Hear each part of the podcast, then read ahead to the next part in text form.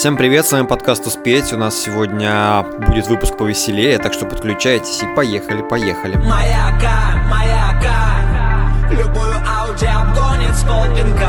Маяка, маяка, в делах великих от размеров мини велика. Так, я думаю, что многие из вас а, уже полюбили мою пер первичную отбивку э, Нойза с 17-го независимого батла.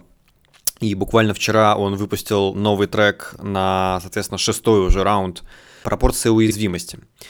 Вот, и, собственно, Noise MC под псевдонимом Дамилола Карпов выложил трек э, «Пропорция уязвимости». И меня натолкнуло это все на мысль, на то, чтобы посидеть с вами и порассуждать вообще о, о том, что, что это такое, что такое Noise MC. Порассуждать немножко с вами про творчество Найза, потому что и мое отношение к нему, потому что за последние, ну сколько там, слушаю я его, наверное, там с десятого года, может быть, ну да, с девятого, десятого где-то. Слушай, я его с девятого, десятого года, и мое отношение к нему, ну, очень, очень сильно менялось, по-разному, по-разному себя вело. Потому что, ну, это на самом деле очень значимая часть э, твоего восприятия и твоего взросления, это отношение к разным, к разным артистам моя самая любимая группа, которая, ну, наверное, прошла со мной вообще все жизненные пути, это Noise и Anacondas. И Anacondas это скорее, это первая группа, которую я нашел сам. Ты музыку слушаешь, и ее там приносят тебе родители, в школе ты что-то услышал, да. Э, а тут это Anacondas это для меня, ну, больше, чем больше, чем просто группа, вот, потому что они ну, стали для меня первой группой, которую я нашел сам, которую я услышал, начал искать. Э, она мне так понравилась, что вот и начала перекликаться, что до сих пор остается, наверное, ну, ну, наверное, номером один в моем э, плейлисте, не с точки зрения там количества песен, а с точки зрения, наверное, важности, важности этой группы для меня, потому что э, первый раз я Анакондас услышал как раз на концерте Найза в 2012 году даже помню, по-моему, ну, 30 или 31 августа это было. Или сентябрь тоже был. Не, да, это, наверное, было начало сентября 2012 года, мой первый курс, когда я ходил на концерт вместе со своими школьными друзьями Дианой и Максом. Ходили мы в Зеленый театр а, в парке Горького, и это была одна из самых больших площадок в Москве. И у него на разогреве выступали молодая перспективная группа Анакондас, которые э, играли свои первые, ну, такие хиты, я не помню даже, но они немножко играли, потом спели в конце похуисты, разошлись, и потом вышел Нойс. Вот, я помню, что мы очень долго стояли, была огромная очередь, проблемы с заходом, мы выпили из азбуки вкуса какую-то бутылку винища на троих, были вообще трезвее стеклышко. У меня еще была крутая футболка с Куртом Кобейном, такая длинная. И меня до сих пор, по-моему, на аватарке ВКонтакте есть фотка с того концерта, где мы с Дианкой стоим. Короче, было круто, да. А, я тогда первый раз в жизни полез в слэм еще. А, не на разогреве, потому что на разогреве, когда под Анакондас, под Привет Гитлер и мой, мой муж слэм раздвинулся, а мы были прям в самом центре. Мы стояли прям в самом центре, слэм раздвинулся, а я вообще понятия не имел, что это такое. Ну, то есть я подозревал, что это что-то там такое есть, но я, ну, я реально охерел просто, когда прям передо мной раздвигается круг. Во-первых, это первый раз, когда ты там оказываешься, это немножко стрёмно. Когда ты еще с подругой, это еще в два раза стремнее, потому что в нее сейчас влетят, и как бы будет вообще отстой там такие мужики, ну, тогда на концерты Noize а и вообще в слэмы, там, вот в начале десятых годов, когда они в, в России только зарождалась эта культура, ну, слэма такая, ну, мне кажется, она тогда массово зарождалась именно за счет таких, там, более популярных групп, как Noize, Интеляписы и так далее. Э, люди, да, Limp Bizkit, когда приезжал там по, по два раза в год, и тогда эта культура, собственно, зарождалась, видео снимались, и... но я этого как бы не видел, и тогда на все эти слэмы ходили одни и те же люди. вот. Ну, то есть вот конкретно в слэме можно было там встретить эти 100 человек, которые ходили на все концерты вот, с одинаковыми футболками, одинаковыми лицами. Помню, с 12 там по, по 15 наверное, 16 год, да, были одни и те же люди, с которыми, ну, так уже прикольно, уже все здоровались, когда на концерты при, приходишь, уже все друг друга знали. Вот, а для меня тогда это был просто шок. Вот. Собственно, да. И тогда я услышал Анакондас, и вообще про Noize а хотел поговорить, да. Не знаю, Теперь я понял, Дженис не была такой уж crazy. Ну да, она тоже побывала в этом рейсе. Эми Уайнхаус найдена мертвой, пишет в прессе. Зато Борисовну вчера нашли живой и с новой песней. А также Пресли, который Элвис. Я в состоянии таком, что кажется, И, собственно, просто Анак... почему я говорю, так долго говорю, говорю про Анакондас, потому что, ну, Noize и Анакондас неразрывно связаны, поскольку там вот в десятом-девятом году я начал слушать Найза, э, для меня это тогда было, ну, чем-то стопроцентно идеальным, знаете, вот, наверное, так я к этому относился. Ну, то есть, я сто процентов, это, было сто процентов круто для меня, знаете, я не, не подвергал это никакому сомнению. Делал кучу каверов э, для, там, выпускного, для выпускного в школе, для выпускного в заочной школе при физтехе, э, перепевая из окна там на разный лад. Был отличный кавер с Максом на, на Найза, э, ну, про нашу школу, где в начале был куплет Макса про школу, а второй куплет, где я зарифмовал имена всех э, учеников 11 класса. Вот, это было, ну, клево, короче. Мне тогда под, под это дедушка еще и гитару подарил. Блин, такая крутая гитара. курить и спать, и жрать, ругаться матом, употреблять наркотики, ну и, конечно же... Когда я начал слушать Анакондас, в 2012 году и 13-14 как будто бы Нойс стал, стал такой, типа, под вопросом. Я просто помню, что с 12 по 13 год я был на Найзе раз пять, наверное. На двух сольных или даже трех его сольных концертах, на каких-то фестивалях, где он выступал. Так, э, Ксюша мне привезла, принесла сангрию с э, апельсинкой. Продолжаем. И, наверное, наверное, даже могу сказать, что я его переел. Я слушал его просто, ну, просто постоянно.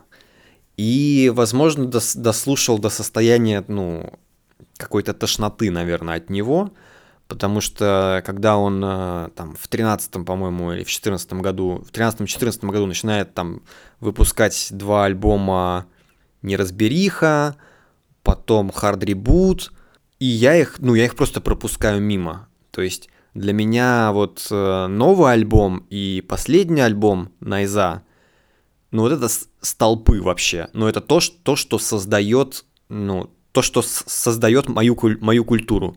То, что создает культуру вокруг меня. Э, там Yes Future и я не знаю, я, наверное, сыграл его на гитаре, ну, я не знаю, сколько, это, мне кажется, на тысячи раз.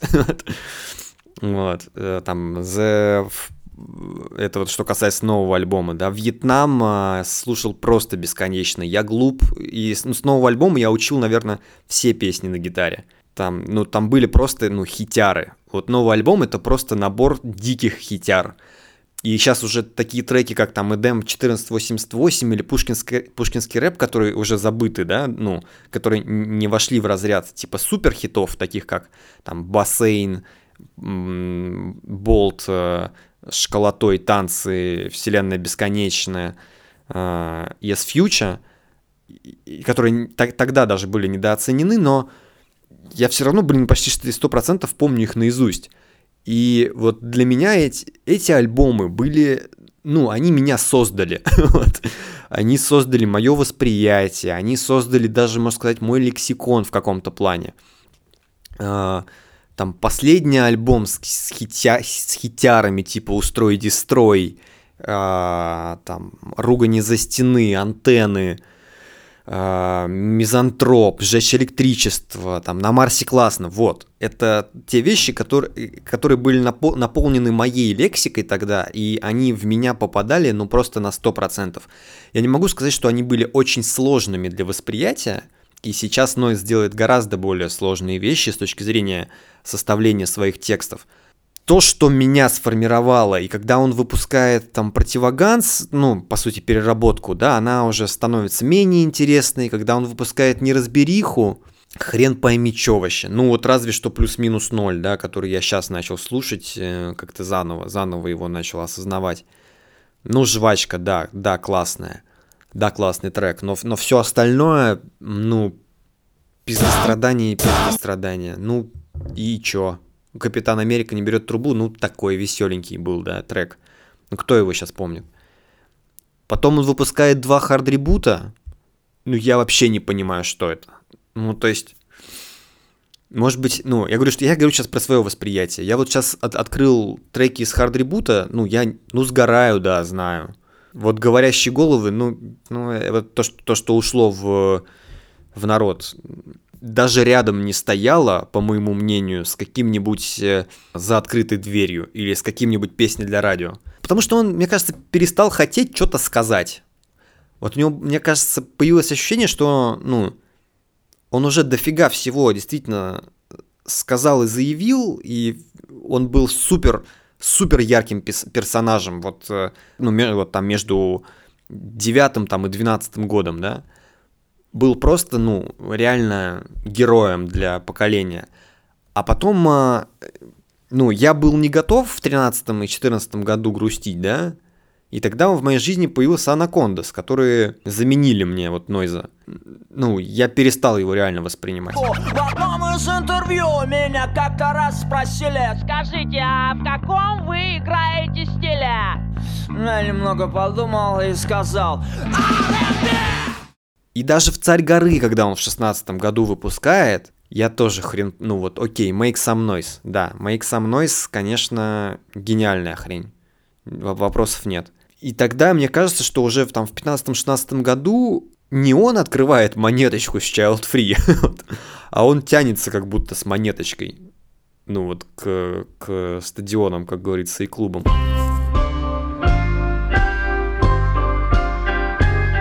Для меня эти годы его, 14-17, наверное, да, годы, когда я его не замечал.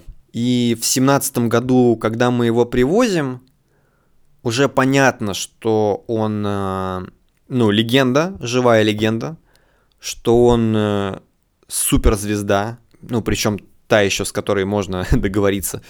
И мне кажется, что-то что в его жизни вот э, в восемнадцатом году сильно поменялось. Как будто бы понял, что ну не надо, блин, выпускать «Царь горы», потому что ну не надо ничего людям доказывать. Ты уже ну, гений. Вряд ли он, конечно, вот так себе это признавал, но когда он начинает выпускать там Орфея, Евредика, и в 18-м выходит у, у, уже ты начинаешь понимать, что выходят люди с автоматами, сливается альбом No Comments. Я прям реально, ну, почувствовал, что что-то, что-то, слава богу, в его жизни начинает меняться. И я готов, готов его заново слушать. Коррозия хип-хопа, которая в 17 году дает уже тебе мне лично ощущение того, что я все еще не хочу тебя признавать. Ты меня как... Ну, то есть, он меня вот этими хардребутами и э, неразберихами и противоганзами как будто бы, блин, подставил.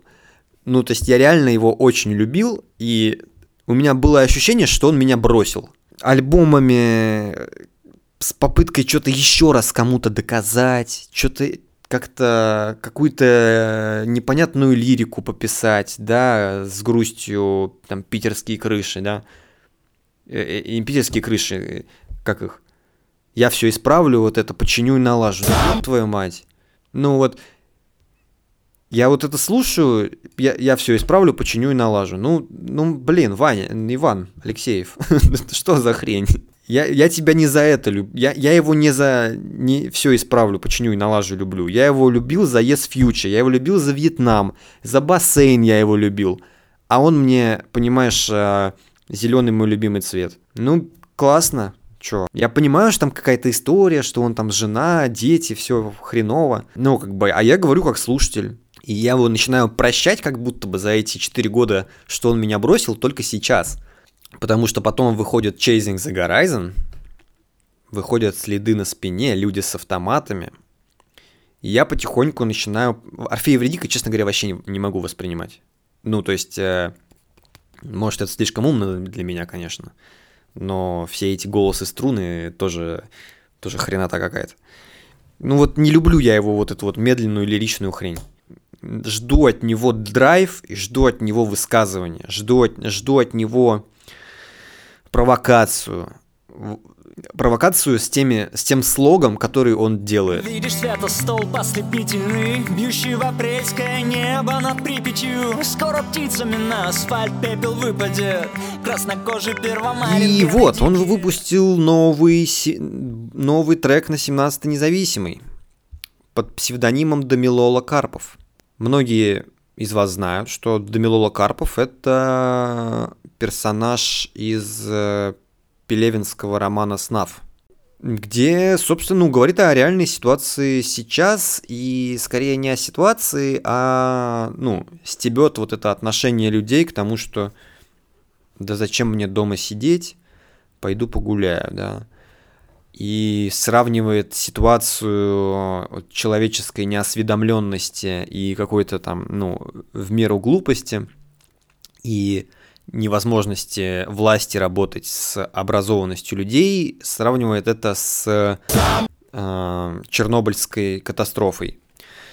А, и вот это сравнение очень интересное, выдает в офигенные куплеты и припев.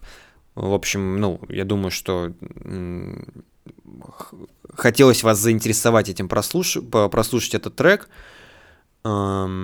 где сравнивается ситуация сейчас с ситуацией на Чернобыльской АЭС.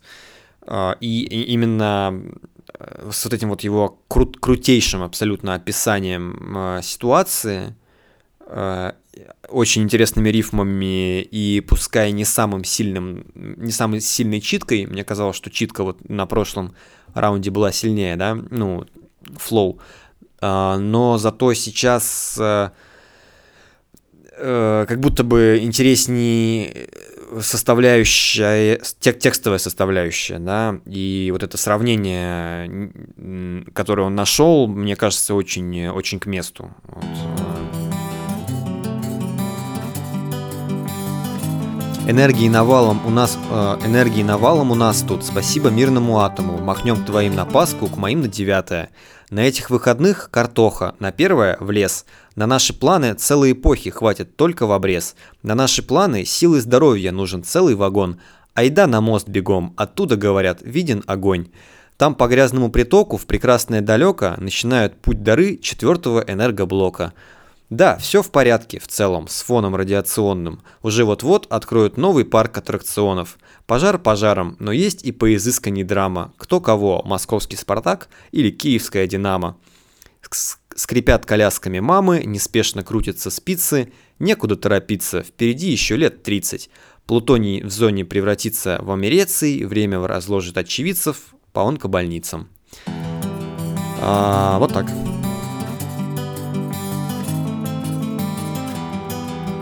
А, ну и, собственно, вторая его часть, э, смерть захватчиком он это называет, это вторая часть, собственно, дис на человека, с которым он батлится в этом раунде, MC э, с Марса, честно говоря, без понятия, кто это.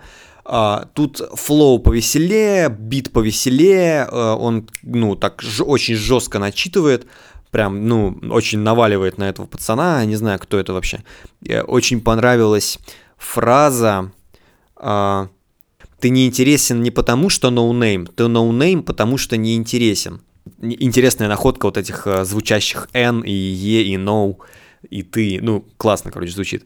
Послушайте. В стиле фантастика, за окном уже роботы должны валить друг друга из бластеров на фоне летающих машин и звездолетов. И где, мать вашу, мой 21 век? Просто закину из интересной информации. Со следующей недели я потихоньку начинаю выходить на новую работу. А, сегодня был на улице, чуть не упал в обморок, потому что охренел от количества кислорода. Не знаю, прям такое ощущение, что как будто в космос выходишь, реально. Выходишь, смотришь по сторонам, дышишь, хрен пойми, что творится вообще. Все, давайте, берегите себя, новые выпуски скоро не спивайтесь и ведите себя хорошо. Будьте здоровы. Всем пока.